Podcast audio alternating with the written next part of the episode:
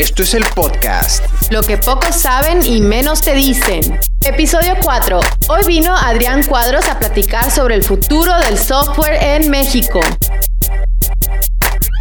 Hola, ¿cómo están? Mi nombre es Armando Pérez Carreño y el día de hoy nos acompaña Adrián Cuadros, CTO de reservamos.mx. ¿Cómo estás, Adrián? Todo muy bien, Armando, muchas gracias. Gracias por acompañarnos. Vamos a estar platicando de temas muy interesantes, como pueden ver aquí, el futuro del software en México. Y ahorita van a ver a qué nos referimos con eso. Adrián nos acompaña, tiene mucha experiencia en la parte de empresas de tecnología y también educación, en la parte de software y demás. Así que vamos a tocar, algunos temas bien interesantes. Bienvenidos a todos los que nos acompañan. Recuerden que pueden compartir la transmisión, como lo estamos haciendo aquí de este lado, y todo se ve en orden perfecto. Pueden comentar también si tienen alguna duda, si mandan saludos, etcétera. También les podemos mandar un saludo hasta donde sea que nos estén viendo. Por ejemplo, aquí tenemos a Giselle y a Ramón. Saludos, Ramón, ¿cómo estás? Qué bueno que nos acompañas el día de hoy. Y vamos a empezar con eh, mi primer pregunta aquí, Adrián, que a mí me encantaría saber. Tú, pues, has tenido varias experiencias con eh, pues, empresas de software, de tecnología y demás, ¿verdad? Eh, ¿Cuál fue tu primera experiencia creando una empresa de tecnología? Yo la primera experiencia fue apenas salí de la carrera. Em, de, entrada en los últimos semestres de la carrera, lo que intenté hacer fue agarrar experiencia creando proyectos, ¿no? Okay. he buscado trabajar para grupos estudiantiles haciendo como sitios web y diferentes proyectos de software. Y cuando salí de la carrera, em, un amigo me, comentó de una empresa que se llama Rutanet y me invitó a colaborar en la empresa. Em, entonces, en ese momento éramos dos personas trabajando en el proyecto. Ok. Y Realmente estamos como aprendiendo un poco a el, sistema de cómo, cómo programarlo, estamos aprendiendo un poco cómo, cómo echar a andar la empresa. Entonces ha sido como una experiencia tanto de, de ingeniería como de desarrollo de software, pero también de organización de la empresa y todo eso, ¿no? Entonces, eh, pues sí, fue, fue, fue, en los últimos semestres de la carrera. Ok, y empezaste, mencionas primero pues haciendo proyectos de software y demás, agarrando experiencia también con, con trabajos de, de, otra gente, etcétera. Y luego por ahí también hubo otra empresa, no sé si era parte de la misma, Incu, donde estaban pues haciendo estos, estos proyectos, ¿verdad? Sí, exacto. Lo, que hicimos con, eh, con Incu fue, después de que construimos la primera empresa que se llama Rutanet, que era orientada como al transporte de carga y nosotros, nadie de los socios estaba relacionado como directamente al transporte de carga. Entonces, lo que vimos es que, que nos apasiona, nos apasiona el software. Entonces, em, cuando salí de la carrera, lo que, lo que hice fue quiero trabajar en una empresa de software. Ajá. Entonces busqué diferentes empresas en, México y no había ninguna que yo decía, esta es una empresa donde me encantaría trabajar. Ok.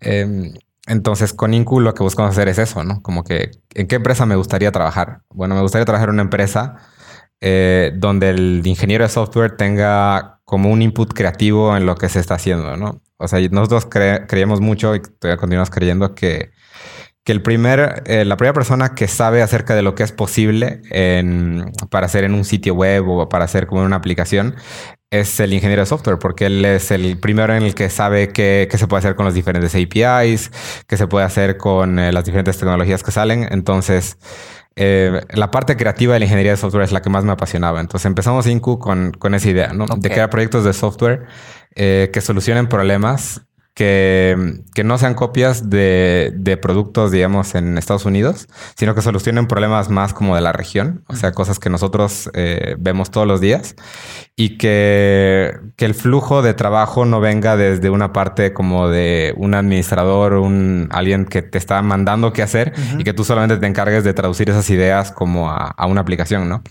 Entonces, esa fue la idea con la que, con la que empezamos Inco.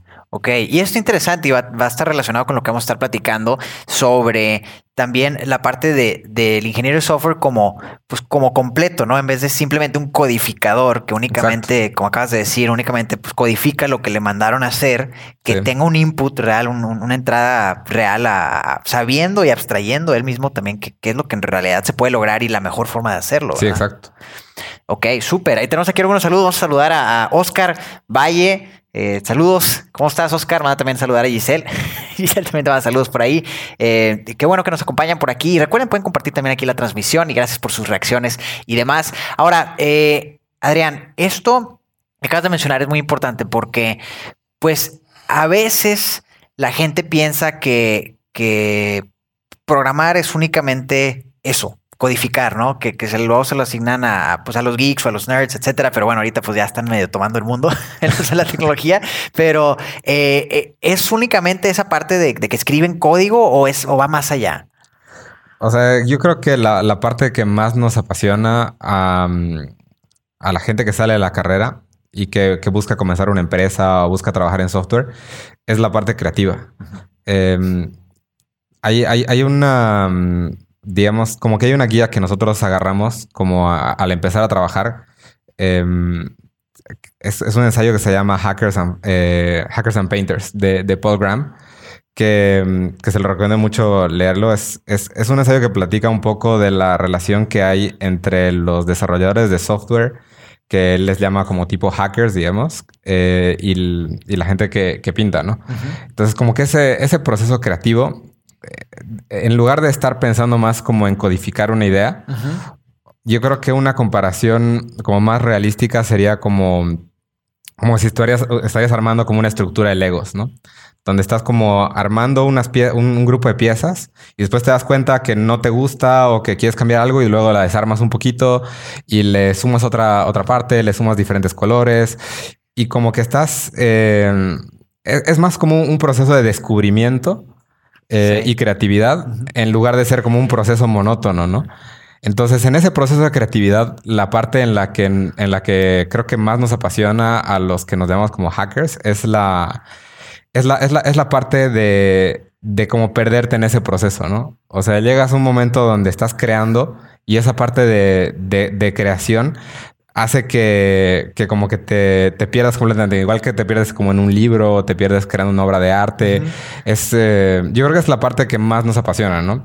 Em, entonces yo, yo, yo, yo, lo pienso como un proceso completamente no monótono. O sea, justamente lo que, lo que muchas empresas de software hacen eh, particularmente en Latinoamérica, es buscar cómo crear esas maquilas de software donde, donde es literal recibir instrucciones y hacer código, ¿no? Pero donde realmente está el valor, o sea, donde realmente está la innovación, es cuando estás creando una solución que, que nadie más puede hacer porque solamente tú conoces el problema, ¿no? Entonces, cuando estás resolviendo un problema y con tu, con tu proceso creativo llegas a una solución que, que resuelve algo de verdad, es algo súper gratificante, ¿no? Es, algo definitivamente que, o sea, fuera de la pasión por armar software, o sea, si esa pasión soluciona como un problema real, em, eso es lo que, lo, que buscamos realmente, ¿no? Eso está genial. Y yo creo que mucha gente ni se imagina, no le pasa por la cabeza ni poquito que, es así. Lo ven totalmente como que, ah, bueno, son instrucciones, es código, es algo que la mayoría de gente no entiende para empezar. Por, porque se ve confuso si lo ves a primera vista, pero pues como cualquier cosa, si ves una obra abstracta de arte, platicamos ayer un poco del arte, eh, pues quizá no la entiendes porque no tienes el, fondo de historia o lo que sea para, para comprender qué está pasando. Igual con el código. Y creo que algo, algo de lo que acabas de mencionar está bien interesante y lo platicaba el otro día con Rodolfo, un, amigo mutuo, eh, ¿qué, es eso que acabas de decir? El proceso creativo que quizá fuiste armando, desarmando y luego llegaste a una conclusión de que ya tienes alguna solución que ya funciona. Quizá si te piden que lo vuelvas a hacer cuatro días después, una semana después, lo mismo, harías otro camino distinto o quizá llegarías a la solución de una forma distinta porque no es algo eh, pues hecho en piedra, ¿verdad? Exacto, exacto. Sí, yo, también lo veo así. O sea, cada vez que armas como un proyecto nuevo, eh, aplicas el conocimiento que tienes, pero una, y una vez que terminas, o sea, en, el momento en el que lo terminaste, tú lo ves como, como tu obra de arte, ¿no? Como lo ves como algo perfecto. Y después volteas una semana después o días después y ves tu proyecto y dices, ah, caray, podía, pude haber hecho esto mejor. Eh, pude haber cambiado esto. Y la siguiente vez que armas algo nuevo, como que buscas hacer esos cambios, integrar esos cambios. Y así es como vas mejorando como ingeniero, ¿no? Cada vez que, cada vez que te sientes como descontento con un área de tu trabajo, sientes que pudiste haberlo hecho mejor, como que vas, vas buscando maneras de, de, de integrarlo en nuevos proyectos que haces, ¿no? Y algo que hasta ahorita como que se me acaba de ocurrir, en realidad, si lo vemos así medio místicamente el asunto, pues el desarrollo de software viene siendo como una forma real hoy en día de la alquimia, ¿no? O sea, que, puedes tener algo que lo que se buscaba, ¿no? La, la, piedra filosofal o lo que sea, que querían transformar este, pues otros materiales en oro o en algo que fuera valioso. Y en el software, pues por más que estamos trabajando en la computadora y sea abstracto, estamos haciendo eso, ¿no? Tienes, tienes toda la libertad de crear de nada algo, ¿verdad? Exacto, exacto. Yo creo que en los primeros años de estar trabajando en, en software, una de las, o sea, de, los sentimientos más gratificantes que tenías es de que un día estabas, o sea, estabas pensando en un problema, ¿no? Sí. Que podía ser transporte de carga en nuestro caso. Después e, eventualmente fue em, administración de condominios. Actualmente con, con, Reservamos es como, como ofrecer una buena experiencia al viajero. Y estás pensando en el problema y se te ocurre una idea de que, ok, estaría súper cool hacer esto, ¿no? Estaría como eso es algo que nunca, nunca he visto. Y llegas a tu casa, y normalmente me toca llegar a mi casa como 7, 8 de la noche y decir, ok, tengo esta idea.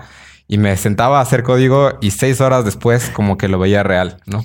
O sea, seis horas después como que la idea que tuve en la tarde como que la veía más o menos materializada.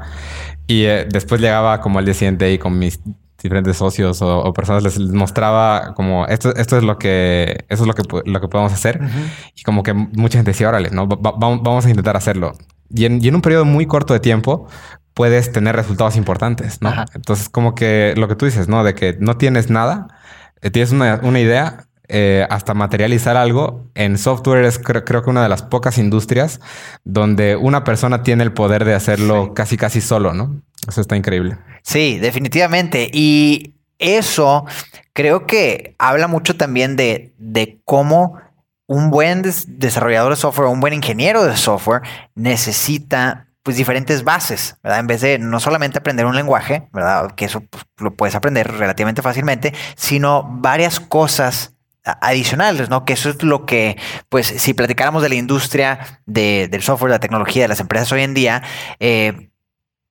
pues como que se ve que no hay tanta gente disponible para llenar puestos eh, importantes o buenos? ¿Cómo, verías tú ahorita la, industria de tecnología? ¿Crees que, hay suficientes personas para llenar los puestos? No, definitivamente no. O sea, yo creo que esa es un área de oportunidad muy grande para, particularmente para México. Em, creo que hay muchos, muchas problemáticas que, se pueden resolver a través del, software, ¿no? Em, problemáticas desde gobierno, transparencia de gobierno, cosas que nosotros nos preguntamos todos los días. Em, nosotros actualmente estamos resolviendo un tema con, viajes, comparación de viajes de autobús y avión, eh, que es una temática particular para México, donde la mayor parte del transporte es en autobús. Y así como estamos nosotros en estas industrias, cada industria tiene un problema particular y la cantidad de gente necesaria para resolver esos problemas actualmente no existe. Y yo creo que una de las, de las razones por las cuales no existe es justo por esta idea como moldeada a través de las películas y de, lo que escuchamos de diferentes amigos de lo que es trabajar en software, ¿no? Yo creo que de la gente que me ha tocado trabajar em, para enseñarles em, cómo, empezar con software, que es, es, algo que estamos haciendo en, en 01, que es una escuela de, software, em, es como cómo cambia esa perspectiva, ¿no? Cómo, cómo tienes una idea de lo que significa ser un ingeniero de software y una vez que, empiezas a armar tus primeros proyectos, eh, empiezas a tirar tus primeras líneas de código, te envuelve completamente, ¿no? Entonces, yo creo que es un, es un tema de comunicación mucho, de cómo de cómo atraer gente nueva a este campo, donde no solamente es, es atractivo desde un punto de vista creativo, sino también es atractivo desde un punto de vista económico, porque actualmente, como te digo, falta mucha gente para trabajar en todas estas, diferentes problemáticas, nuevos startups. Em, que el campo para, trabajar en software está muy abierto. La, la, gente con talento en software actualmente todavía no estamos en un punto donde decimos eh, tenemos, o sea, tenemos para elegir gente. Realmente todo el tiempo nos falta gente. Em, entonces es un área de interés como súper relevante desde el punto de vista creativo y económico, ¿no? Y otra cosa que veo es que además de que falta gente y está ese como eh, concepción equivocada, quizá buena idea equivocada de, de qué es, hay mucha gente, quizá por eso no se dedican a eso, es bueno, ¿qué es? ¿Verdad? O sea, eh, en, si habláramos de, que alguien va a ir a aprender desarrollo de software o, ingeniería de software, etcétera, es simplemente para hacer una página web. Quizá alguna gente piensa eso o, va más allá. O sea, ¿qué, cosas se pueden hacer con el software? Mira, yo creo que otra de las partes que a mí me, gusta mucho de la, de la carrera o de, la, um, de elegir ser ingeniero de software es la parte de aprendizaje. Ajá. Em, la parte de aprendizaje de software es increíble, ¿no? O sea, yo creo que es, un área interesante. Pero la, área como más interesante de gente que está en la carrera de software es de que aprendes de problemas en diferentes eh, industrias, em, en diferentes áreas de conocimiento. Por ejemplo, digamos, o sea, yo trabajo mucho con ingeniería, pero también me toca saber algo de diseño, ¿no? De cómo, de cómo proponer un buen UI, eh, una buena interfaz gráfica para que las personas tengan una, experiencia sencilla al comprar sus boletos. Me toca también mucho eh, saber acerca de marketing y de, SEO, cómo Google lee las páginas que hacemos, cómo la gente se interesa en, encontrar eh, diferentes destinos, ¿Qué, es lo que la gente busca en Google cuando quiere viajar a Ciudad de México, cuando quiere viajar a Querétaro, a Zacatecas? Em, también sé, algo acerca de la industria de autobuses, acerca de cómo están organizados, qué, cuál, es el porcentaje de ocupación de un autobús, cosas que nunca hubiera imaginado que, iba a aprender. Lo hice a través de la carrera, simplemente porque me estoy empapando continuamente de ese conocimiento para poder proponer una, una buena solución. Entonces, aprender acerca de software es más como un facilitador que te da la habilidad de poder eh, aprender acerca de diferentes áreas, que creo que eso es una de las partes más gratificantes también de la, de la carrera. ¿no? Y eso para la gente que se quiera dedicar al software está genial. O sea, si tú eres alguien que quiere eh, solucionar problemas, si te gusta solucionar problemas, si te gusta encontrar soluciones a cosas, si te encuentras con que a veces quizá eso es lo que haces, como que te andas ideando de cómo podría resolver algo, pues quizá es una buena ruta a tomar, ¿no? Porque como dices, es, es, vas aprendiendo de muchas diferentes disciplinas, este, y cómo solucionar problemas o situaciones que cada una de esas industrias tiene. Sí, el valor más grande definitivamente no está en la gente que hace código puro y se, se, encarga 100% del código. El valor más grande dentro de la, o sea, dentro de lo que tú puedes ofrecer a diferentes industrias está en la mezcla del conocimiento de, puede ser un área de marketing, puede ser el área de datos, puede ser el conocimiento de la industria de viajes, el conocimiento de la industria de transporte, de todo. O sea, ese, ese conocimiento mezclado con software es lo que te da un poder que, que muy poca gente tiene todavía, ¿no?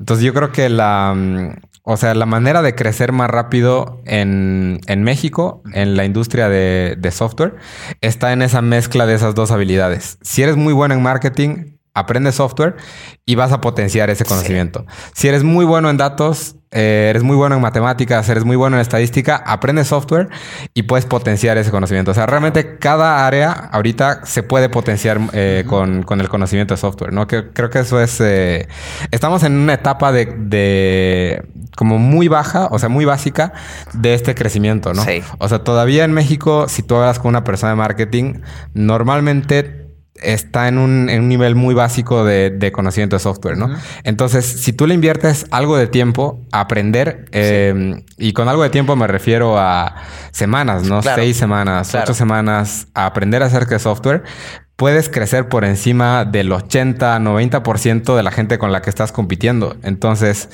yo creo que este es, en, en, esa etapa vamos a, vamos a vivir unos cuantos años nada más, ¿no? Entonces, yo creo que ahorita es el momento para para dedicar, eh, dedicarte algo de tiempo en crecer en ese conocimiento, ¿no? Definitivamente, y lo que acaba de mencionar Adrián es, es muy cierto. Aquellos de ustedes que están en marketing, por ejemplo, si tú tomas poquito tiempo y esfuerzo a entender cómo funciona quizá un poquito el código HTML y el CSS y todo eso. Quizá no, no vas a hacer una página, pero si entiendes cómo funciona, entonces puedes poner los píxeles, puedes hacer el seguimiento de las conversiones que te van a ayudar para las ventas, puedes hacer todo ese embudo de venta mucho más completo y dar un valor agregado muchísimo mayor con métricas, con datos concretos que te enseñan el flujo de la venta, ¿verdad? Simplemente porque supiste un poquito de cómo funcionaba la parte tecnológica. Definitivamente. Me, toca mucho estar en, diferentes juntas donde, donde los temas relacionados con software se tratan como una caja negra. Em, y digamos, mucho se, se, vende como si fuera un valor extraordinario. Lo que ciertas cosas que a lo mejor te toman minutos entender, ¿no? O cosas que son muy básicas. Entonces, solamente sabiendo qué hay detrás de esto, porque realmente no es, no es magia, ¿no? O sea, realmente es algo de, conocimiento básico que necesitas entender para saber qué es lo que te está proponiendo un ingeniero de software, qué te está proponiendo un consultor de marketing relacionado a AdWords. O sea, realmente es, es importantísimo tener ese entendimiento para, para poder quitar estas cajas, negras y decir de que, ok, o sea, lo que tú me estás proponiendo es algo que tiene sentido eh, en costos, en tiempos o, realmente no, ¿no? Entonces creo que estamos en esa etapa donde necesitamos tener ese conocimiento para que mm, todos esos proyectos tengan una transparencia del 100%, ¿no? Sí. Y que no que no, no se esconda detrás de la tecnología algo que parece oscuro, que parece que, que, es demasiado esfuerzo, demasiado tiempo. Es importante conocer algo, algo de esto para que, para que cada persona pueda entender a lo que se está metiendo, ¿no? El, esfuerzo real detrás de un, de un, proyecto de software. Y eso también para los empresarios, ¿verdad? Los dueños de negocio, los directivos, que aprendan sobre estas cosas quizá a un nivel muy alto, ¿verdad? No tienen que bajarse a las, a las cosas técnicas, pero como dice Adrián, que entiendas de que ah, ok, bueno, esto significa el pixel, esto significa el código, esto significa dos, tres cosas que te pueden servir, precisamente el idioma, el lenguaje, entender de qué están hablando para que en esas juntas no te vean la cara, ¿verdad? Y además entiendas dónde hay que invertirle más porque es donde tiene el verdadero valor de acuerdo a lo que va a lograr, ¿verdad? Sí, totalmente. Ahora, eh, Mencionaste brevemente ahorita 01, ¿verdad? 01 es, y ahorita nos platicas más al respecto, es un esfuerzo que, tienen eh, Adrián y, sus socios en, en, la parte de entrenamiento, de enseñarle a la gente precisamente sobre estos temas. ¿Por qué se creó o por qué se inició 01? Sí, mira, 01 nace con o sea, con la idea de, resolver varias problemáticas.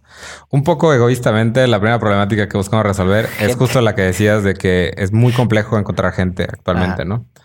Que ese ha sido nuestro approach realmente para saber cualquier cosa. Nos hace falta algo, vamos a resolverlo nosotros. Porque, o sea, porque nadie más lo resolver. Nadie más tiene esa problemática. Entonces, necesitamos gente capaz en, software, ¿no? Otra de las problemáticas que vemos es el tema de las, de las carreras de ingeniería de software. Un, reto grande en la, en la carrera de software es de que para permanecer relevante tienes que estar, ganando conocimiento todo el tiempo. Sí. Entonces, una persona que está involucrada en software y que no lee por lo menos tres, cuatro libros al año, es una persona que eventualmente se vuelve como irrelevante en la, en la industria, ¿no? Entonces, basado en eso, la universidad, a pesar de que hay universidades que hacen un muy buen trabajo, por naturaleza no pueden moverse tan rápido como la industria. Entonces, si la universidad te está enseñando cierta tecnología, las chances son que cuando tú salgas de la carrera, esa tecnología se convierte en una tecnología, si no irrelevante, mucho menos relevante de lo que es cuando te la, te la enseñaron. Entonces, nosotros creemos que se puede crear una institución que se mueva mucho más rápido, que se mueva al nivel de la industria donde el contenido no se esté renovando cada par de años o cada cuatro años, sino que se esté renovando cada vez que se da el programa y que se esté revisando esto es relevante. Entonces la gente que enseña, eh, los instructores que enseñan en 01, la enseñan con la base de decir, enséñale a esta persona pensando en que en unos meses él se va, a se va a sentar contigo y te va a apoyar en tu trabajo. Em, y la persona que le está enseñando es gente que ya está metida en la industria. De hecho, son em, ingenieros de software que están dentro de nuestras mismas empresas que, o nosotros mismos que estamos enseñando. Em, entonces, eso le da un, approach al, al método de enseñanza mucho más práctico, donde todo lo que no es necesario se quita, ¿no? Entonces, nosotros creemos que la carrera de ingeniería de software es una carrera que tiene mucho valor en las universidades, pero por ejemplo, para ser un ingeniero web o para ser un ingeniero móvil o para ser un ingeniero de datos, todo el conocimiento que se adquiere en la universidad, a pesar de que, tiene valor, las partes esenciales de ese conocimiento son partes más reducidas que nosotros podemos compactar en un programa más pequeño. Entonces, la idea de 01 básicamente es tener ese tipo de programas que continuamente se estén renovando y que busquen capacitar a gente en software eh, a través de instructores apasionados en la industria que, que estén buscando eh, capacitar ingenieros que tengan esa misma pasión por la creatividad. Em, y que la industria se empiece a llenar de gente que, tenga la capacidad de resolver los problemas que, necesitamos que se resuelvan en Latinoamérica. Esa es básicamente la idea. Actuales, ¿verdad? Y eso es, eso es lo, importante, que esa manera de, de, trabajar, de enseñar, se me hace magnífica, porque entonces si yo le voy a enseñar a alguien nada más por enseñarle porque tengo mi libro que, de texto que estoy siguiendo, etcétera, nada más por la forma didáctica va a ser una cosa. Pero si ahí me dices, oye, este cuate va a estar trabajando bajo ti, este, en tu empresa, ¿verdad? Te va a estar ayudando ahí con tus cuestiones, entrénalo, pues probablemente sería otra manera en que te lo enseñaría. Entonces, el tomarlo de esa forma de, oye, le estoy enseñando para que trabaje conmigo y sea relevante lo que está aprendiendo para lo que vamos a hacer en dos, tres meses. Sí eso se me hace que es un valor magnífico, porque además de que se están actualizando constantemente, los están entrenando verdaderamente para el mundo real. De acuerdo, y yo creo que una de las, o sea, si tú hablas con alguien que se acaba de graduar de la carrera, em, se mete a una empresa, los primeros dos o tres meses son meses de capacitación. Sí. Y esos primeros dos o tres meses, la empresa se encarga de que sean lo más efectivos posibles, porque necesitan que te metas y, eh, empieces a ser productivo, no empieces a apoyar en la, en la compañía. Entonces, e, ese método de aprendizaje, como bajo presión, digamos, de la empresa, decir, oye, es importante que, aprenda, ¿no? Porque él nos va a ayudar. Creo que esa es, esa es una parte que te mete presión a ti como instructor y, y, mete un poco de presión al estudiante, pero presión que te apoya a acelerar tu aprendizaje. Ok. Em, Sí, yo, yo, yo, creo que ese, ese, método de aprendizaje es como muy, muy positivo, ¿no? Y eso nos dimos cuenta cuando estábamos empezando con la, con la empresa de desarrollo de software. Es que la gente que salía de la universidad llegaba con nosotros con una perspectiva un poco teórica. Ok. Eh, un poco teórica de, de hacer las cosas. Entonces, el tiempo de capacitación que se necesitaba para llevarlos a un punto práctico era, o sea, era, era un tiempo masivo, ¿no? Sí. Que nosotros creemos que que cambiando la manera en la que enseñan estas instituciones, se, puede, se puede mejorar esa transición, ¿no? Se puede mejorar ese proceso. Ahora, el, esto que acabas de decir se me hace muy, muy relevante porque tiene que ver con también el proceso de contratación de las empresas, ¿no? Entonces, pues, quieres que la persona aprenda y que lo puedan contratar y que para la empresa, pues, no tenga que invertirle todavía más tiempo, deja todo el dinero, tiempo en ponerlos al día, ¿verdad? Entonces me platicabas hace rato más o menos la forma en la que trabajan, que tienen como dos fases y ahorita las, explicas, por favor, pero eh, parte de eso es como prepararlos para que cuando salgan estén listos como llave en mano, ¿no? Para que la empresa que los contrate diga, perfecto, vámonos a trabajar, ¿verdad? Sí, exacto. Exacto. O sea, creo que ese, ese, es, un eh, tema de retroalimentación continuo que tenemos con las empresas. O sea, que, creo que es, un buen punto para hacer uno el hecho de que estén involucradas empresas como Reservamos, como Icalia, como Cívica Digital. Eh, donde tenemos esas necesidades, pero también estamos buscando a diferentes empresas en la región para tratar de entender qué es lo que están buscando de un ingeniero de software, ¿no? Y para hacer un match con la gente que, a la que le estamos enseñando. Entonces, ese match, lo que buscamos hacer en la parte, tenemos, tenemos como te comentaba, eh, tres programas. Los dos primeros son justo para capacitar a alguien que, todavía no está involucrado con la industria, hasta llevarlo como a un punto donde puede entrar como practicante una empresa.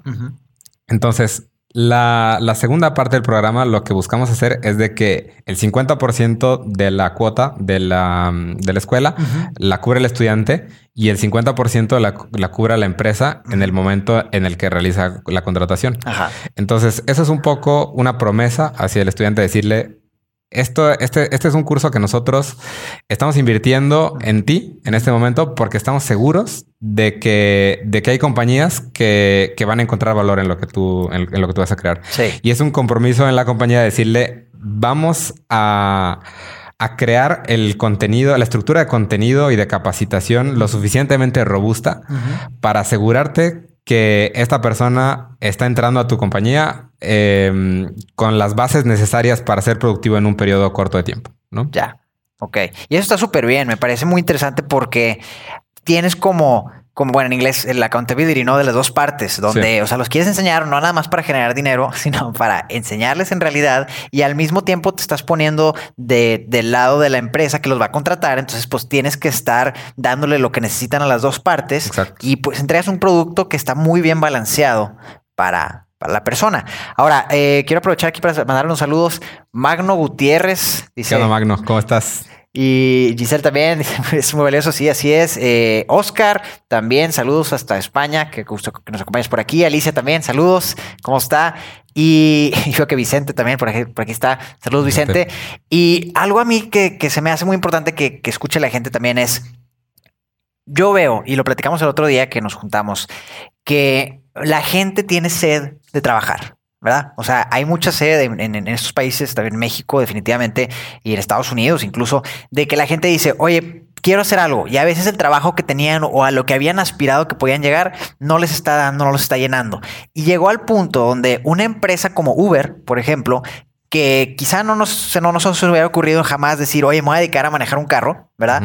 Este hizo que algo tan sencillo como eso llegara a la gente de manera que dijeran, wow, puedo ser mi propio jefe, puedo tener mi propio horario y puedo trabajar. No importa que sea manejando un carro, o sea, está la estructura, puedo hacer esto, estoy ayudando a la gente y al mismo tiempo estoy generando un ingreso adicional. Entonces, como que eso a mí me, me, dio un impacto de que, o me impactó más bien, oye, la gente tiene tanta sed de trabajar que incluso algo así que quizá nunca hubiéramos pensado que haríamos, están brincando. O sea, hay cientos y cientos y miles de, personas que, le entraron a, a, esta apuesta, ¿no? A dedicarse a eso. Entonces, imagínate si hay tanta sed de trabajar y habiendo algo tan padre como la programación, como la ingeniería de software, donde puedes aprender, donde como lo platicaba Adrián, es como un arte en realidad, o sea, no es algo técnico específicamente, sino es algo que te permite abstraer, que te permite este, pues diseñar, que te permite solucionar problemas reales, te da muchísimo, muchísima satisfacción al final del día terminar los proyectos y demás. Entonces imagínate, si más gente se entrena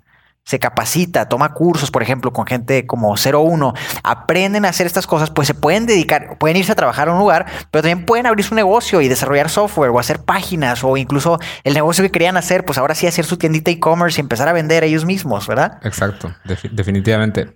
Yo creo que la, ahorita en este momento en la industria estamos, estamos viviendo un momento de transición donde hay empresas que ya están ofreciendo capacitaciones en ingeniería de software a, gente que, por ejemplo, se graduó de una ingeniería industrial o se graduó en, temas de marketing.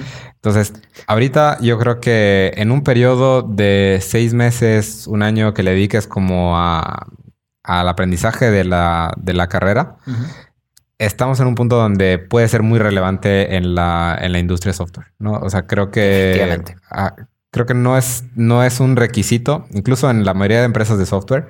Es el caso de, Reservamos eh, y es el caso de muchas empresas eh, que, están, que están comenzando, que no, no es un requisito tener un título de ingeniería de software como tal. Y justamente eso se da porque, porque en el software lo que, lo que importa es tu dedicación, ¿no? es el tema de aprendizaje. Y el aprendizaje actualmente el mejor aprendizaje de software me ha tocado en el caso de, la carrera, donde definitivamente en, yo estoy en el TEC, en el TEC hubo cursos muy, muy relevantes, pero ahorita el 90% del conocimiento que tengo se ha ganado en línea, Después. Eh, se ha ganado en libros, en capacitaciones que he buscado. Entonces, em, y, y, se va renovando cada año, ¿no? Cada año vas ganando un nuevo conocimiento. Entonces, estamos en una etapa donde si tú todavía no sabes de software, quieres aprender, hay un campo para ti, no hay un espacio para ti y no vas a tener que invertir en, estudiar una carrera completa. O sea, tienes que invertir en tu conocimiento, en tu esfuerzo. Em, pero si, si, logras eso, la, industria está preparada para, ti. ¿no? Eh, yo, creo que hay un, hay un campo muchísimo, muy amplio en, México para, para gente que quiere entrar en la industria. Definitivamente estoy Totalmente de acuerdo. Eso es algo que, a mí me apasiona mucho también, el software. De hecho, pues, estudiamos juntos. Entonces, él es, yo creo que le van a sacar mucho provecho. Si tienes inquietud de, conocerlo, vale la pena, aunque sea la parte como platicamos, si eres empresario, si quieres nada más conocer como las bases, es algo súper valioso que te va a ayudar a tomar mejores decisiones incluso más adelante eh, en tus contrataciones y también en, los servicios que tomas de terceros. Definitivamente. ¿Verdad? Ahora, eh, finalmente tenemos aquí otros. Octavio Reyes dice, buen día, cuadros. Te manda un abrazo también. Y Oscar Valle pregunta, Armando, ¿se conoce Tableau en México? ¿Tú conoces Tableau? Sí, claro que sí. De hecho, tengo, tengo un muy buen amigo que, trabaja en Tableau. Em, todo el tema relacionado con, con datos, eh, yo creo que ese es todavía un tema, un, un área que está en, en la explotación en, en, México. Hay mucha gente que se quiere meter a, a, trabajar en datos y aún hay muy pocos profesionales que, que saben acerca del, del, área. Pero hay, algunas empresas que te, te facilitan el, el, acceso al análisis de la información, que te, te, facilitan como la toma de decisiones. Una, una de esas empresas es, es, es Tableau. Eh, hay, algunos otros proyectos de, open source interesantes que, buscan cumplir con el mismo objetivo, eh, pero yo, yo creo que relacionado a Tableau, el área de, datos em, es como un poco esa mezcla que estamos diciendo como entre diferentes áreas de conocimiento, que esas dos áreas de conocimiento es un poco de análisis estadístico, un poco de matemáticas, con el área de, ingeniería de software. Y ese es uno de los campos, yo me atrevería a decir, en los mejores pagados en México actualmente. No, definitivamente es un esfuerzo un poco muy importante, como meterse en esa, en esa área, pero actualmente nosotros lo necesitamos, ¿no? Así que, o sea, cualquier, cualquier persona relacionada con, con eh, ingeniería de datos es, es, alguien muy relevante en la industria. Y para los que no saben, el análisis de datos hoy en día, con todo lo que se habla por ahí, puedes oírlo en los medios, Big Data y, y análisis de la información y demás, es muy relevante porque si tú tienes cualquier tipo de empresa, vamos a decir que tienes, no sé, si tienes una empresa logística, ¿verdad? Ahí se usa muchísimo porque tú puedes tomar grandes cantidades, inmensas cantidades de datos que quizá no te harían sentido si nada más las tienes ahí en tus tablas. Exacto. Las puedes meter, crear algoritmos, analizar la información de una forma rápida que te dé resultados tangibles, ¿verdad? usables que te sirven para tomar decisiones. Definitivamente. O sea, el área de, análisis de, datos está muy pegada al área de, inteligencia artificial, al área de, machine learning. Sí. Em, te, doy un par de ejemplos interesantes que nosotros actualmente usamos en Reservamos tenemos un sistema que sea que nos apoya en el, análisis de transacciones y para, para conocer a, los usuarios fraudulentos dentro de nuestro sistema, que se llama Shift Science, que lo, que lo que hace esta empresa y lo que hacemos nosotros como internamente reservamos es básicamente de cada transacción que ocurre en el sistema, tomamos toda la información, todos los metadatos chiquititos, que es el origen, el destino, el nombre del pasajero, la tarjeta de crédito, toda la información de esta persona. Y ese sistema se alimenta de, esa información para empezar a crear perfiles de que cuál es el perfil de un usuario fraudulento versus cuál es el perfil de un usuario eh, relevante, un usuario, un usuario genuino, ¿no? Entonces, esa parte está eh, aplicando continuamente el tema de, mm, análisis de datos con el tema de, inteligencia artificial. otro ejemplo interesante que estamos desarrollando actualmente es el tema de nosotros en Reservamos presentamos resultados de autobús y de avión de diferentes proveedores. Entonces, el, normalmente cuando la persona ve un grupo de resultados, tiende a escoger los uno de los primeros tres. Sí. ¿no? O sea, normalmente nuestra atención como que es, está basada en lo que ves en la pantalla, ¿no? Entonces, nosotros vemos un área de oportunidad interesante en saber cuál es el orden em, más óptimo de mostrar esos resultados. ¿Cuáles son los proveedores que es más probable que si yo te lo muestro en el primer resultado vas a terminar haciendo una compra o va a ser más interesante para ti? Entonces, ese, ese es un área de es un área donde se puede aplicar ese conocimiento, ¿no? Donde podemos decir, vamos a medir cuál es la probabilidad de que un usuario compre si este proveedor está al principio y vamos a, tener un sistema de, de autoorganización que actualmente, que todo el tiempo te esté mostrando el proveedor óptimo para que sea relevante para ti. Entonces, para poder realizar eso, se aplica conocimiento de análisis de información y conocimiento de inteligencia artificial. Entonces, está, o sea, no solamente en nuestra, en nuestra aplicación hay muchísimas áreas donde se pueden aplicar esos conocimientos, ¿no? Pero en la industria hay un sinfín de áreas donde se pueden aplicar, ¿no? Claro, y lo que mencionaste ahorita es, es bastante vigente, por ejemplo, en transacciones. Los, muchos de los procesadores de pago, por ejemplo, en Estados Unidos, Stripe, también tienen esa, como esa base, es una capa intermedia que está todo el día con inteligencia artificial revisando si, si quizá una transacción va a ser fraudulenta y para proteger al negocio, que en este caso pues, serías tú o yo, este, de recibir una compra que quizá no sea eh, fidedigna, ¿verdad? Sí, total. Y hace, hace unos años, como todo esto estaba como muy oscuro para una empresa mediana, no una empresa pequeña, el acceso a este tipo de tecnologías era impensado, ¿no? Eh, estaba acceso al acceso de Amazon, Walmart, pero actualmente nosotros ya, o sea, hay diferentes empresas que se dedican a esto y hay diferentes APIs que ofrece Google, eh, herramientas de análisis de información, como comentaban aquí, Tableau. Hay, nosotros, por ejemplo, usamos una que se llama Mixpanel, usamos mucho Analytics, usamos Segment.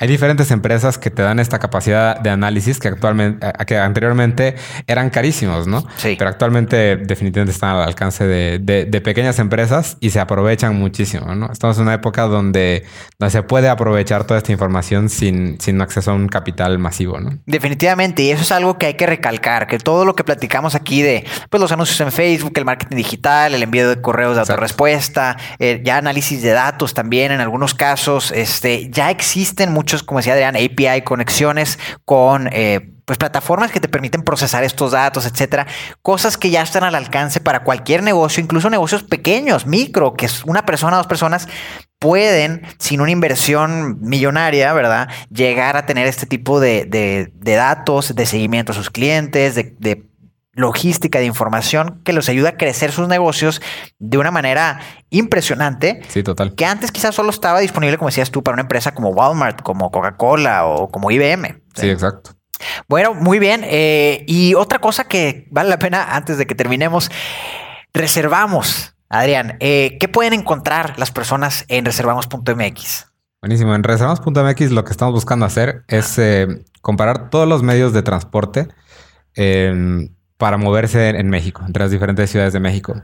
Nosotros sabemos que uno de los medios más relevantes en, México es el transporte en, autobús. Ajá. Entonces, la cantidad de pasajeros de autobús versus los pasajeros de avión es, es masiva, ¿no? es, eh, es un ser muy relevante.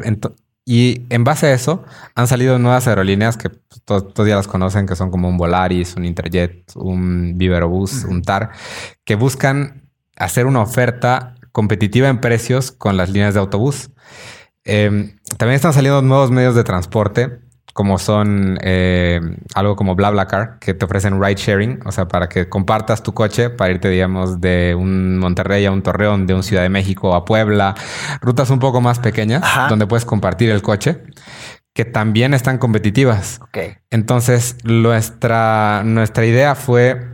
Em, ahorita para, para saber cómo te vas de aquí a un Zacatecas, ¿no? El fin de semana. Sí Tienes que saber qué línea te va a llevar. Exacto. Porque llegas a, la, llegas a la terminal de autobuses y hay como muchas líneas que están gritando precios y, tú no sabes realmente cuál es la mejor opción. Eh, para irte de aquí a Ciudad de México, mucha gente piensa todavía de que la opción más barata siempre va a ser el camión, pero hay días donde Volaris o donde un Interjet te ofrece un precio competitivo, que, que, incluso es mejor que el precio del camión. Entonces, nosotros vimos de que no hay ningún lugar donde puedas ver esa información transparente. Ok. Em, otra parte importante es de que cierto tipo de comentarios que solamente escuchas de tus amigos, ¿no? De que, por ejemplo, hay esta línea de avión que se retrasa normalmente. O que tiene los espacios chiquitos. O esta línea de autobús que es muy buena, que tiene un gran servicio. Eh, pero nunca la habías escuchado porque no es de las más conocidas. Em, esta línea de autobús tiene Wi-Fi en todos sus, eh, en todas sus rutas.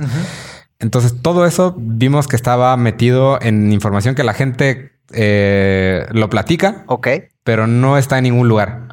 Entonces, buscando llenar todo un espacio de toda la información relevante a, viajes, es que creamos Reservamos.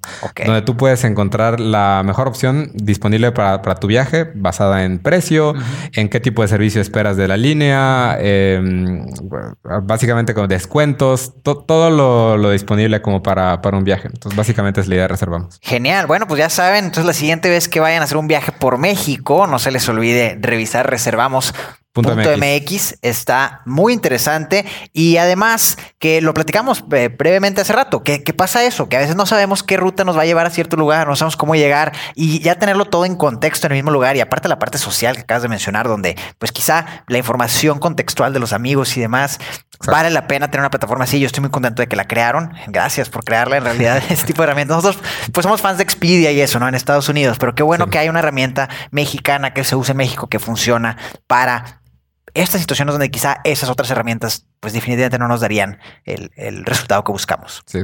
Eh, vemos aquí también algunos comentarios.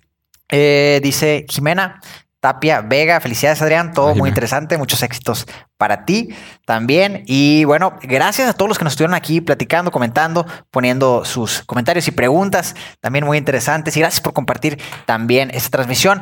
Si ustedes quieren aprender sobre la programación, sobre el diseño de software o, la ingeniería de software, revisen también 01. 01.io. Ahí, ahí tenemos el, sitio web donde está información de todos los programas que ofrecemos actualmente. Perfecto, 01.io, ya saben. Y si quieren viajar por México también, chequen reservamos.mx para que los ayude ahí el equipo de Adrián y de Reservamos. Eh, muchas gracias, Adrián, por acompañarnos. Estuvo excelente todo lo que nos estuviste platicando. Muy interesante para mí y creo que para todos. Si vas llegando apenas a la transmisión, recuerda que puedes verla ahorita que terminemos. Puedes ver la repetición eh, completamente una vez que terminemos. Así que gracias por acompañarnos. Gracias, Adrián, nuevamente por venir aquí al estudio y platicar con nosotros. Y nos vemos en la próxima transmisión. Nos vemos. Hasta, luego.